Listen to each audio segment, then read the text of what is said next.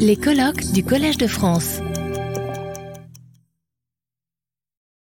Thank you. So I'm going to say to you a number of things that will be uh, familiar from uh, Corinne's uh, talk, and uh, um, and about the UK's approach to addressing climate change.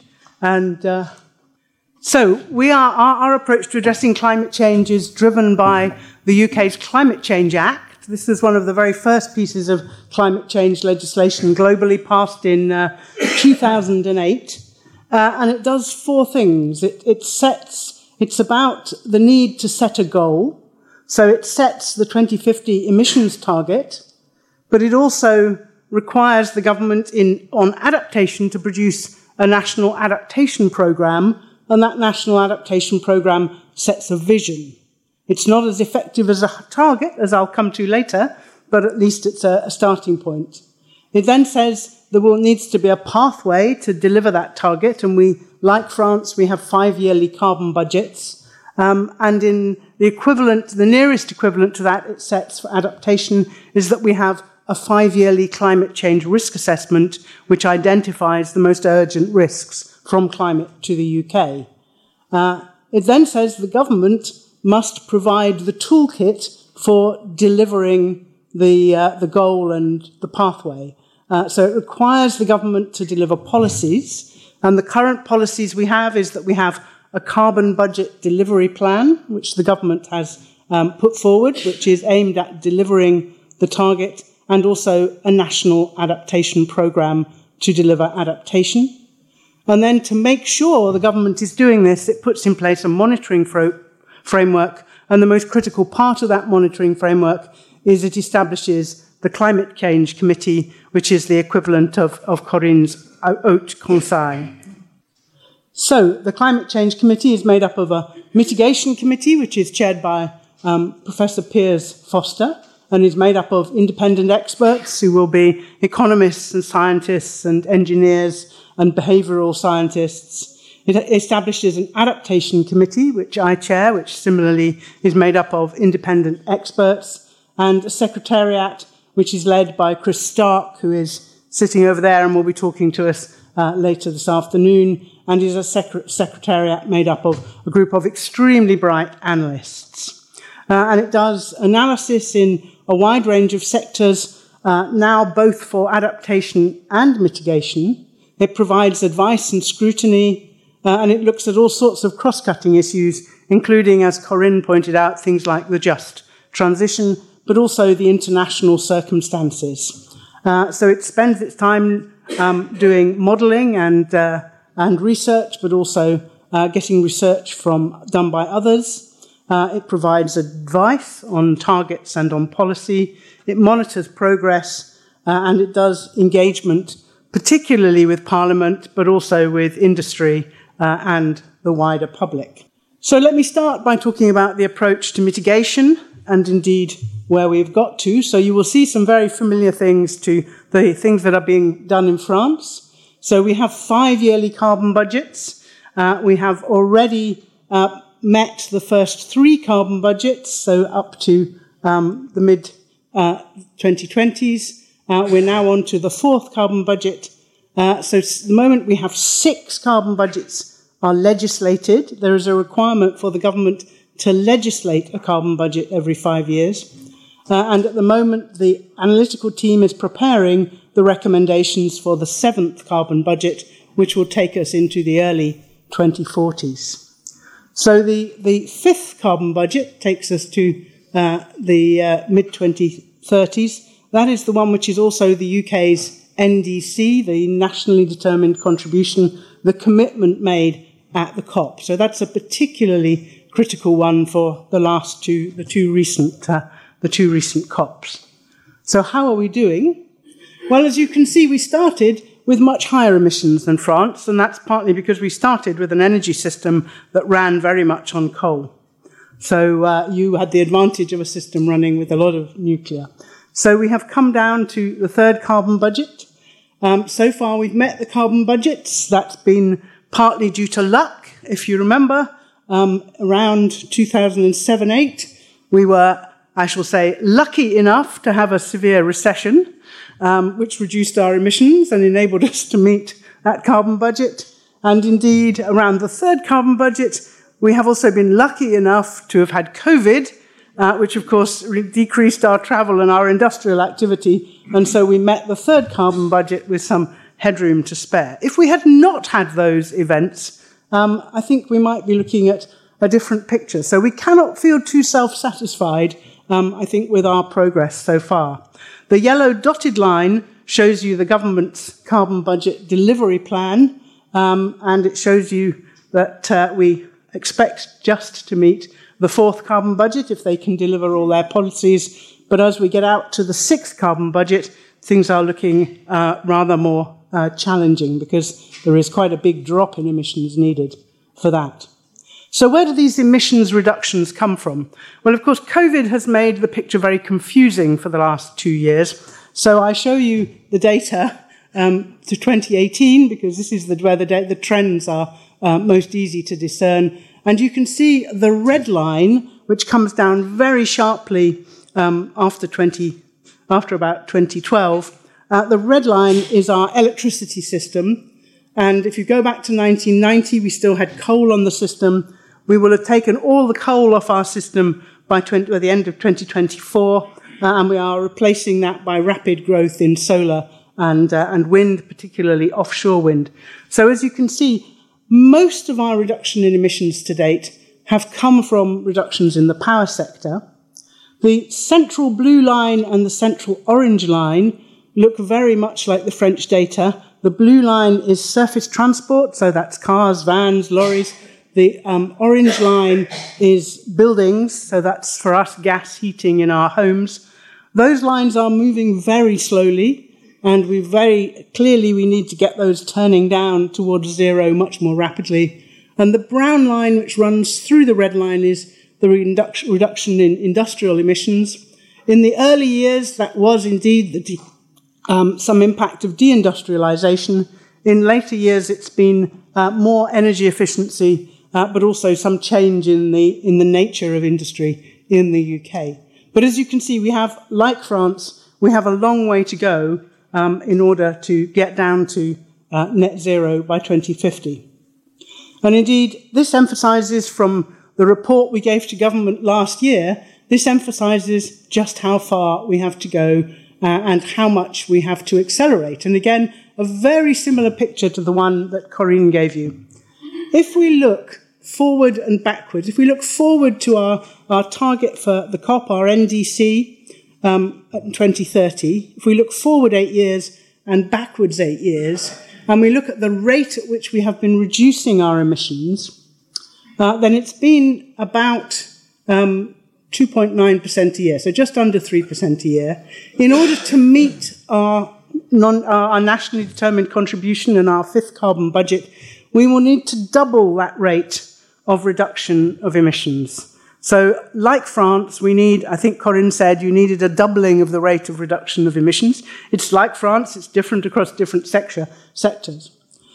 But critically for the UK, we have been so dependent on power for reducing our emissions that if I take electricity out of this picture, so if we look at this without the, the benefit of, of decarbonising our electricity system, then we've only been reducing our emissions in the rest of the economy by about 1.2% per year. And going forward to 2030, actually, we now need to multiply the rate of emissions reduction by four. And I think Corinne highlighted you have some areas in France where you need to get to a multiplier of of things like about four. So we are in, I think, quite a similar position. Um, we, in a way, have had the advantage in the UK that we had a, an electricity system that needed decarbonising, whereas France, um, with so much nuclear, has not had kind of the same opportunity to uh, reduce emissions easily.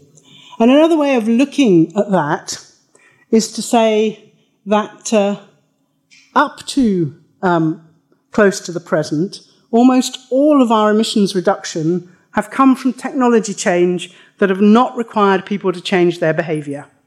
So, very little of what we've seen so far has involved different behavior and different actions by us.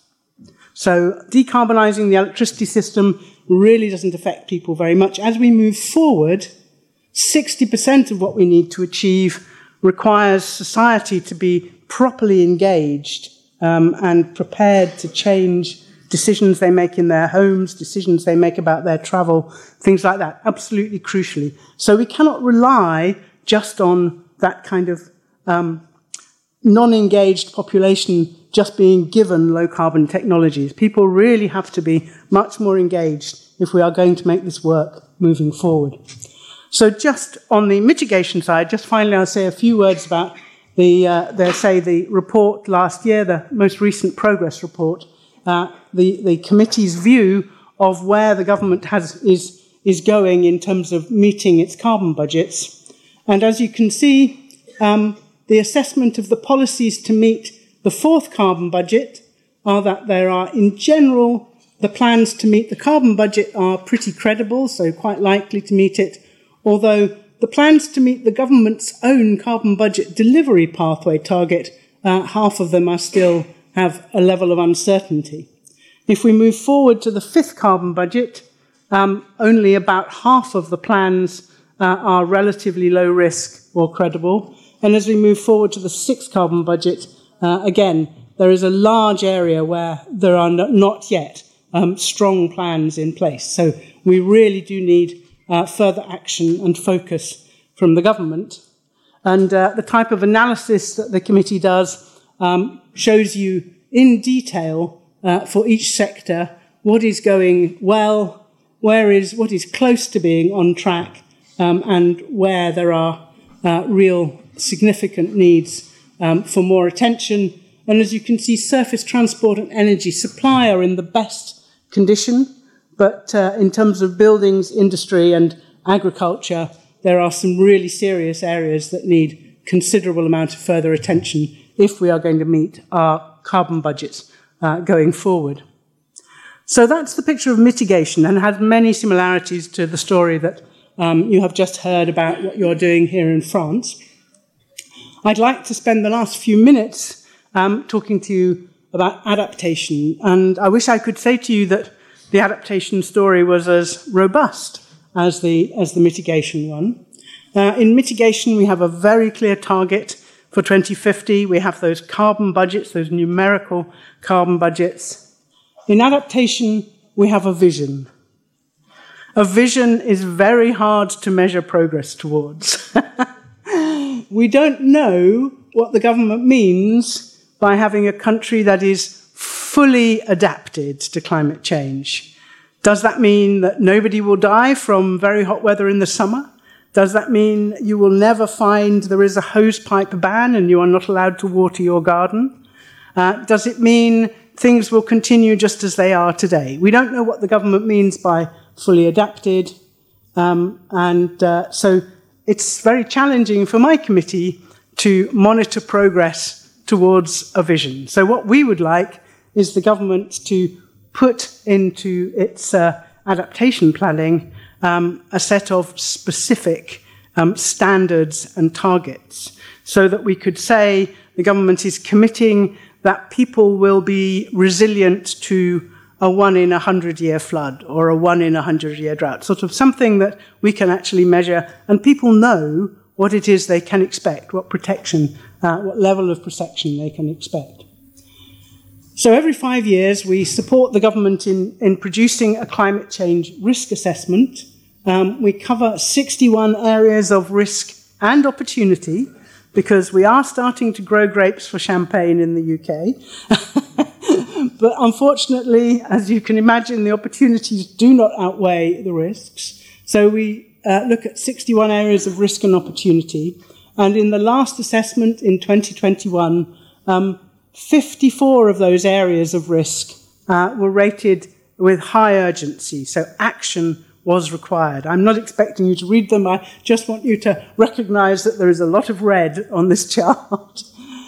and uh, the other thing we, uh, we particularly strongly uh, noted was that if we compared the second climate change risk assessment in 2017 with the third one in 2021, we could see that fewer risks were in the category of keeping on doing what we're doing today or just keeping a watching brief, and more of the risks had moved into this category of more action needed now, so urgently needing addressing.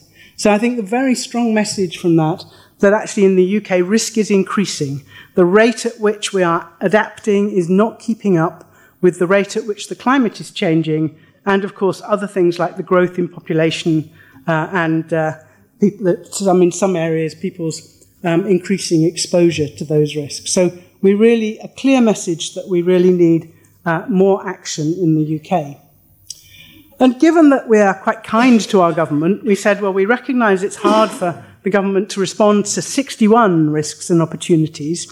Uh, so we said we'll give you some advice on what we think are the priorities. So we gave the government back in 2021 eight priority areas. And those priorities were on the basis of the urgency of the risk, but also on the basis of what policy we knew the government was intending to bring forward in the next few years. So the first four of these risks relate to nature and climate. And the reason for the enormous urgency of these was that having come out of the European Union, um, we had the opportunity to replace the common agricultural, agricultural policy support to our farmers um, with some other kind of support that had a much stronger focus um, on the environment and on climate change and on adaptation. Uh, so the government had committed to replace the Common Agricultural Policy with the Environmental Land Management Scheme, and this was going to be part of an agriculture bill that it was bringing into, um, the, into the Parliament. And so we were pushing very hard to say that agriculture bill, that environmental land management scheme, must address issues like rewarding farmers for improving soil quality um, to make it more resilient to flooding and drought and the changes the climate will bring about. Um, it, must, um, it must ensure that farmers are uh, entirely aligned with um, restoring natural carbon stores, um, growing trees, providing natural flood protection um, in river catchments and things. So that was the reason for the first four uh, things on the first four um, pieces of advice we gave them in terms of priorities. The next one was the risk to supply chains, particularly food supply chains. Um, and we have, of course, seen a number of challenges in the UK where in our supermarkets we have had shelves empty of tomatoes and salad because of uh, very hot and dry conditions, particularly in Spain.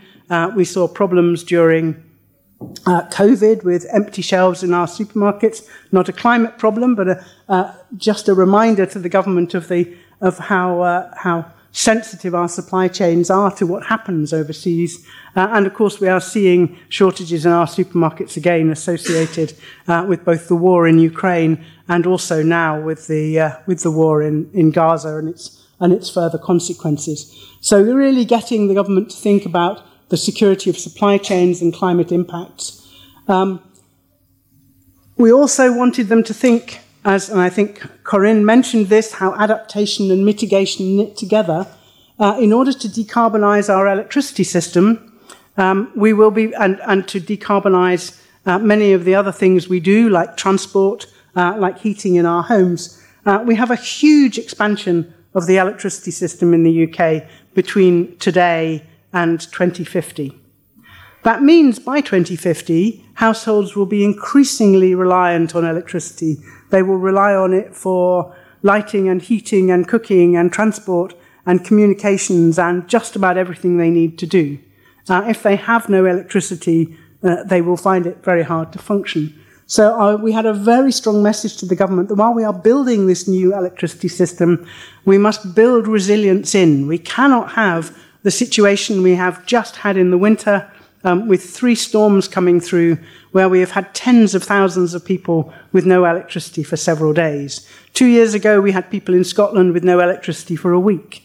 By 2050, when everything we do relies on electricity, that will be a totally unacceptable situation.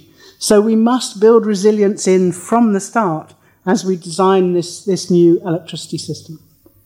Uh, as Corinne mentioned, we also suffer from uh, high temperatures in the summer particularly as actually we are much less well prepared for them than you are in France because they're much less usual for us. So we have seen significant increases in deaths over the past two summers. In fact, I think last summer we saw 4,000 excess deaths from, uh, uh, from the very, very high temperatures in the summer. So we need to be building um, homes that, are, that stay cool in the summer, something we, we typically haven't done in the UK. Uh, but we also need to make sure that our hospitals can function in really hot weather. Uh, last summer, we had the experience that the largest hospital in London, which serves millions of people, had two data centers which both overheated and shut down, uh, leaving that hospital running on paper based systems for all of its patient appointments, for all of its x rays and other scanning imaging. So thousands of appointments were cancelled. Uh, and I'm sure lots of, of very important data was lost for people. So we need to be prepared for heat, and we need to recognize that though we are an island, climate change overseas has enormous impacts on us. Uh, and for example, we need to be making sure that our development aid program is supporting countries overseas who are experiencing much worse impacts of climate change than we are, is really supporting them to adapt and that we are putting more money into uh, supporting adaptation overseas. So those were the, the urgent things we asked the government to look at. Uh, but of course, there are a lot of other things it needed to be thinking about as well. Uh, this is our most recent assessment, like the um, mitigation committee, my adaptation committee uh, did a progress report for the government uh, in 2023, uh, and this is the conclusions that we came to. So we look right across um, the economy and life in the UK. The inside rings are about whether the government has the right sort of policies and plans in place, and the outside rings are about whether those policies and plans are being delivered and whether that implementation is making a difference to the uh, resilience of the nation. And I think, as you can see, the inside rings in most areas are starting to move from red to orange, and in some cases, we are even seeing small areas of green. So we are making some progress in terms of policies and plans, but we are not yet seeing that those policies and plans are being properly implemented. Uh, and indeed, in many cases where the areas are black, we don't yet have the data. Um, the government is not collecting the data for us to know whether progress is being made. So, insufficient progress in, in making the UK more resilient, even though we are starting uh, on that first step of developing more in the way of policies and plans. And just finally, since it is quite challenging to assess progress in adaptation, I thought we'd give you a, uh, uh, some insight into how we do that. And it's quite similar the way we do it for mitigation, except that it, it rather it is rather, has rather less numbers in it, which is, I said, our frustration in adaptation.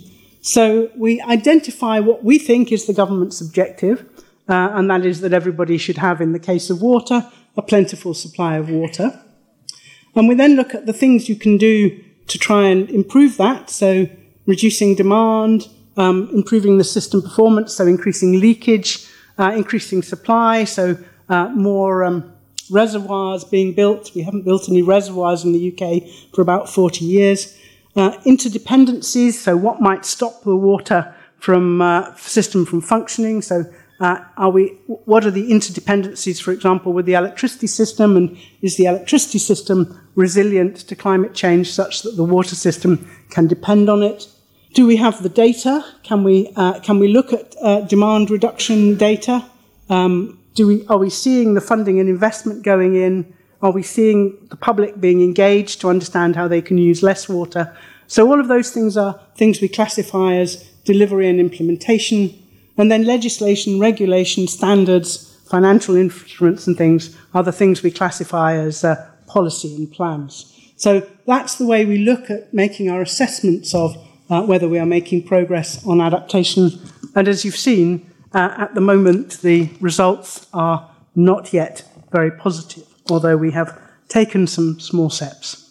So, thank you very much for listening. Retrouvez tous les contenus du Collège de France sur www.colège-2-france.fr.